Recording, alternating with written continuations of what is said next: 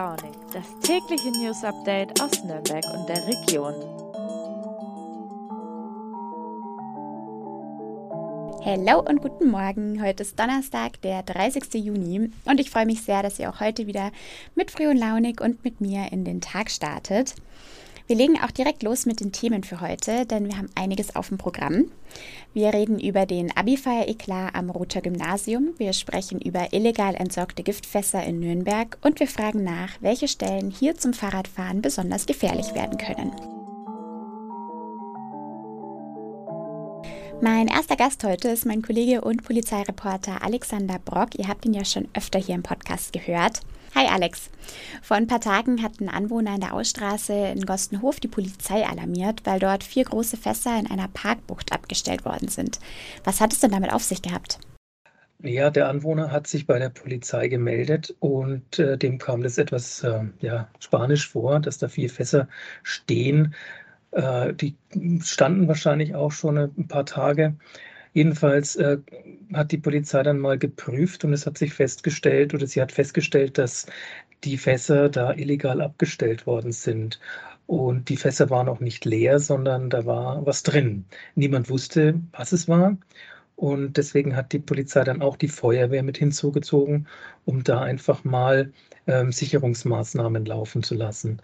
Äh, die Feuerwehr hat das äh, mit einem Flatterband abgeriegelt und die Fässer dann auch nochmal mit so einer Spezialfolie abgeklebt und abgedichtet, sodass äh, da nichts austreten kann.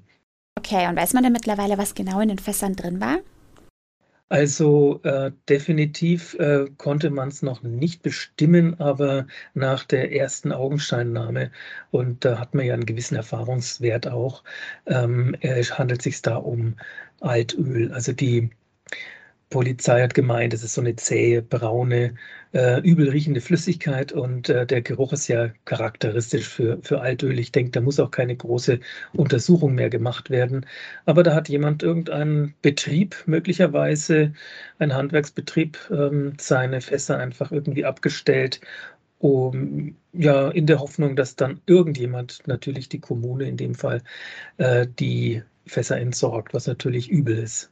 Okay, der Servicebetrieb öffentlicher Raum, der kümmert sich ja jetzt darum und wird die Fässer dann fachgerecht entsorgen. Aber man fragt sich ja schon, wie die Täter auf diese Idee kommen, oder? Also die einfach mitten in der Stadt abzustellen.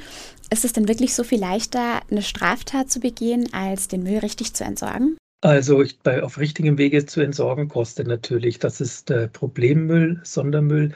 Und dafür muss derjenige, der ähm, die Fässer mit Inhalt entsorgen möchte, auch entsprechend bezahlen.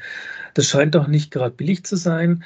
Ähm, und äh, aufgrund dessen, ja, äh, nehmen manche Leute halt diese, ja, dieses, dieses, dieses Kriminelle einfach in Kauf und äh, stellen die Sachen irgendwie ab. Das kommt ja öfter mal vor, dass in äh, Nürnberg oder um Nürnberg rum irgendwo dann Müllhalden auftauchen, ob, äh, also mit Styropor und ähm, mit Plastik und so weiter.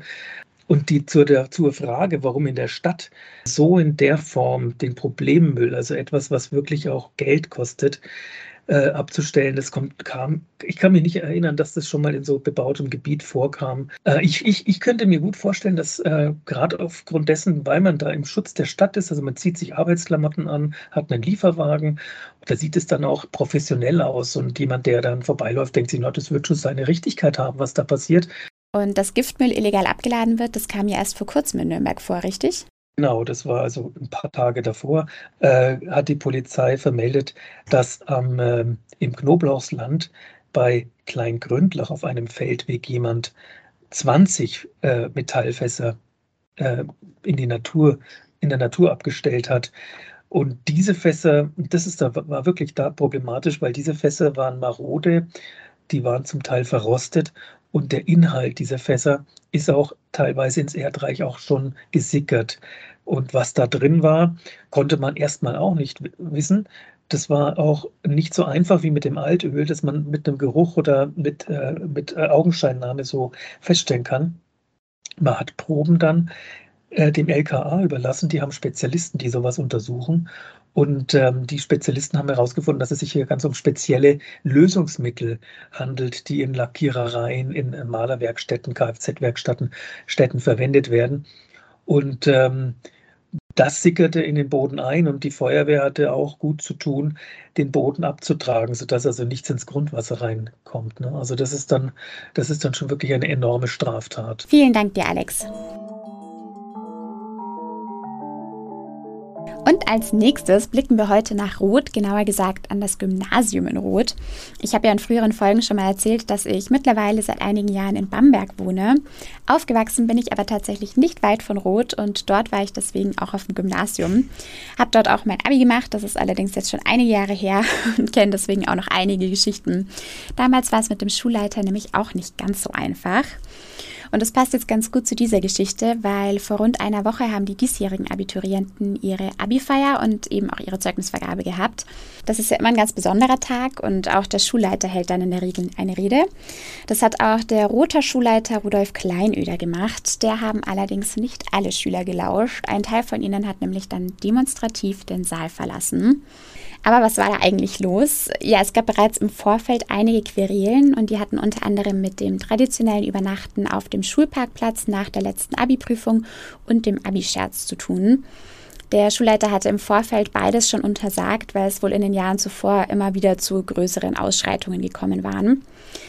Die Abiturienten fanden das natürlich nicht ganz so cool. Die haben sich daraufhin im nahen Stadtpark getroffen und dort gecampt ordentlich gefeiert, einiges getrunken und am frühen Morgen kam es dann in der Schule zum Eklat.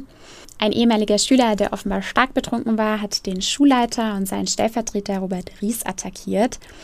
Einige weitere Abiturienten wollten dann deeskalieren, allerdings berichten Kleinöder und Ries übereinstimmend, dass ein Teil der Abiturienten, die ebenfalls stark alkoholisiert waren, gewissermaßen Spalier gestanden hätten und mit erhobenem Arm Nazi-Parolen gepöbelt hätten.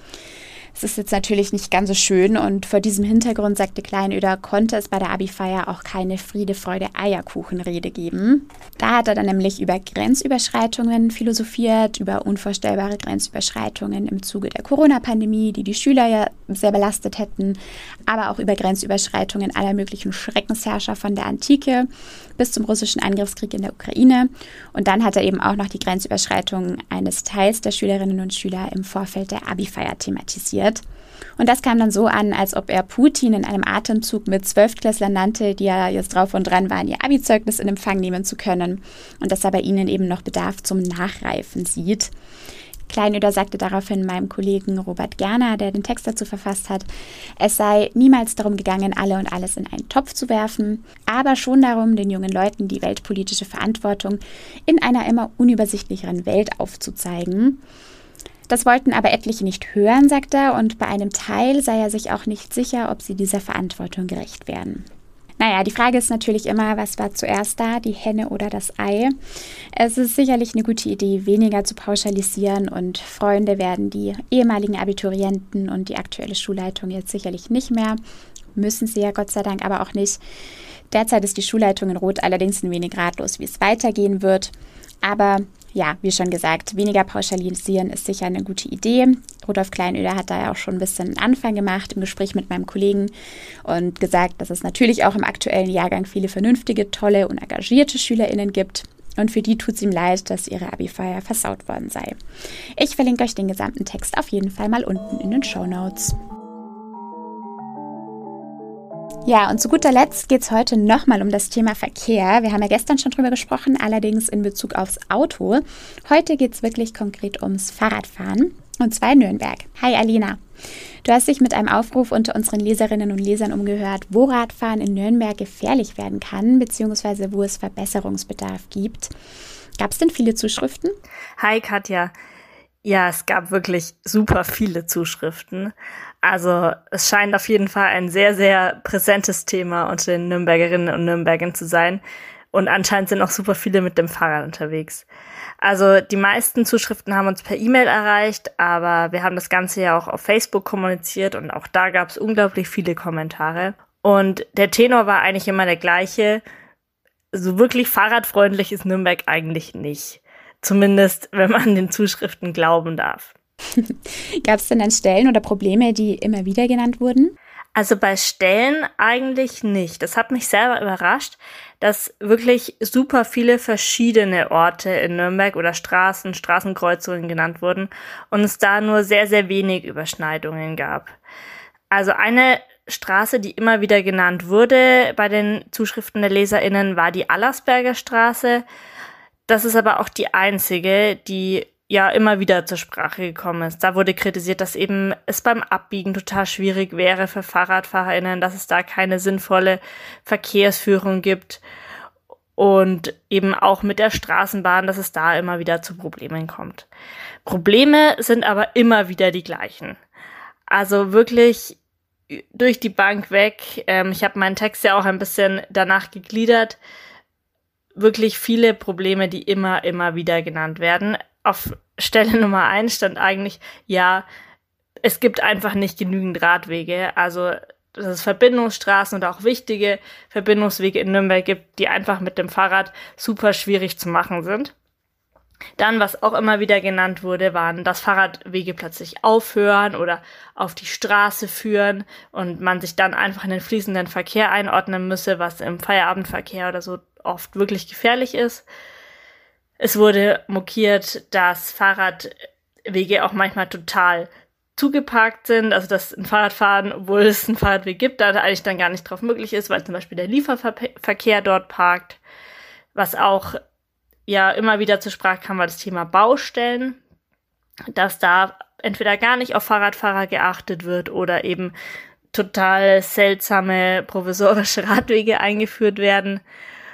Auch Thema war so das zu, der Zuschnitt von Bäumen, also dass immer wieder Bäume und Sträucher auf die Radwege hängen. Also wirklich total durch die Bank weg, alles Mögliche. Und das ist auch immer wieder zur Sprache gekommen. Und ja, da merkt man einfach wieder, dass es wirklich ein Thema ist, was unsere Leserinnen und Leser wirklich beschäftigt. Und du hast dich ja daraufhin auch mit Nürnbergs Verkehrsplaner Frank Jülich unterhalten. Für wie fahrradfreundlich hält er die Stadt denn? Ja, Herr Jülich sagt, dass Nürnberg eigentlich schon sehr fahrradfreundlich ist und dass sich da vor allem auch in den letzten Jahren einiges getan hat. Also seit 2009 hat ja der Stadtrat die Radverkehrsstrategie beschlossen, die unter dem Motto Nürnberg steigt auf steht. Und damals war das was ganz, ganz Neues. Und vor allem in den letzten Jahren ist es richtig vorangetrieben worden. Und es wurden Fahrradstraßen gebaut. Es gab das sogenannte Radständerprojekt. Und auch viele Kilometer Radstreifen oder Fahrradwege sind eben neu entstanden. Im Stadtrat gab es dann im Januar 2020 den Mobilitätsbeschluss. Und da wurde einfach nochmal aufgezeigt oder festgelegt, was in den nächsten zehn Jahren so der Plan ist, was noch umgesetzt werden soll. Denn das ist wirklich total wichtig, denn in Nürnberg sind auch immer mehr FahrradfahrerInnen unterwegs. Das hat er auch gesagt. Und es wird auch immer mehr Geld von der Stadt fürs Fahrradfahren ausgegeben. Also bis vor wenigen Jahren waren es jährlich noch so 500.000 Euro und jetzt wird es stufenweise erhöht und ab 2023 stehen dann jährlich schon 10 Millionen Euro zur Verfügung, also wirklich eine große Steigerung. Und dazu kommen dann auch noch Fördermittel von Bund und Land. Also Nürnberg ist da auf einem guten Weg und investiert auch wirklich viel, um den Radverkehr oder die Radinfrastruktur in Zukunft noch besser zu machen. Und gibt es aus seiner Sicht Hotspots, die ganz oben auf der Gefahrenstellenliste stehen? Ja, obwohl er sagt, Nürnberg ist, wie gesagt, schon echt auf einem guten Weg, gibt er natürlich auch zu, dass wirklich an vielen Stellen noch Handlungsbedarf besteht. Und er ist auch skeptisch oder sagt auch, ja, es wird an manchen Stellen einfach nur einen Kompromiss geben dürfen, weil einfach zum Beispiel der Platz nicht ausreicht in manchen Straßen, um noch zusätzlich einen Radweg dort anzulegen. Zum Beispiel entlang des Altstadtrings ist das der Fall. Da ist, sagt er auch selber, Radweg ist eigentlich viel zu schmal für die dort radelnden Nürnbergerinnen und Nürnberger. Und auch zum Beispiel in der Landgraben bzw. Wölkernstraße, dort ist halt die Straßenbahn unterwegs. Und er sagt, auch hier ist es schwierig, auf absehbare Zeit eine wirklich gute Radverkehrsinfrastruktur zu schaffen. Anstattdessen sagt er, geht man eher darauf, die Parallelrouten besser für Fahrradfahrer zu gestalten. Auch die Allersberger Straße, die ja von den Leserinnen und Lesern immer genannt wurde, sagte ja, auch da ist eben die Straßenbahn sehr präsent und auch dort wird es nur einen Kompromiss geben. es ist so ein bisschen zwiegespalten. Also es wird viel Geld in die Hand genommen und es wird einiges getan, aber an vielen Stellen ähm, ist eben auch noch großer Handlungsbedarf und ich hoffe wirklich, dass sich da in Zukunft noch einiges tun wird, denn Fahrradfahren ist einfach ja das Mobilitätskonzept der Zukunft. Okay, dann lassen wir uns mal überraschen, ob das besser wird. Vielen Dank dir, Alina. Und damit sage ich Tschüss für heute. Ich wünsche euch einen schönen Donnerstag. Das Wochenende winkt schon und ich freue mich, wenn wir uns dann morgen wieder hören. Macht's gut und bis dann.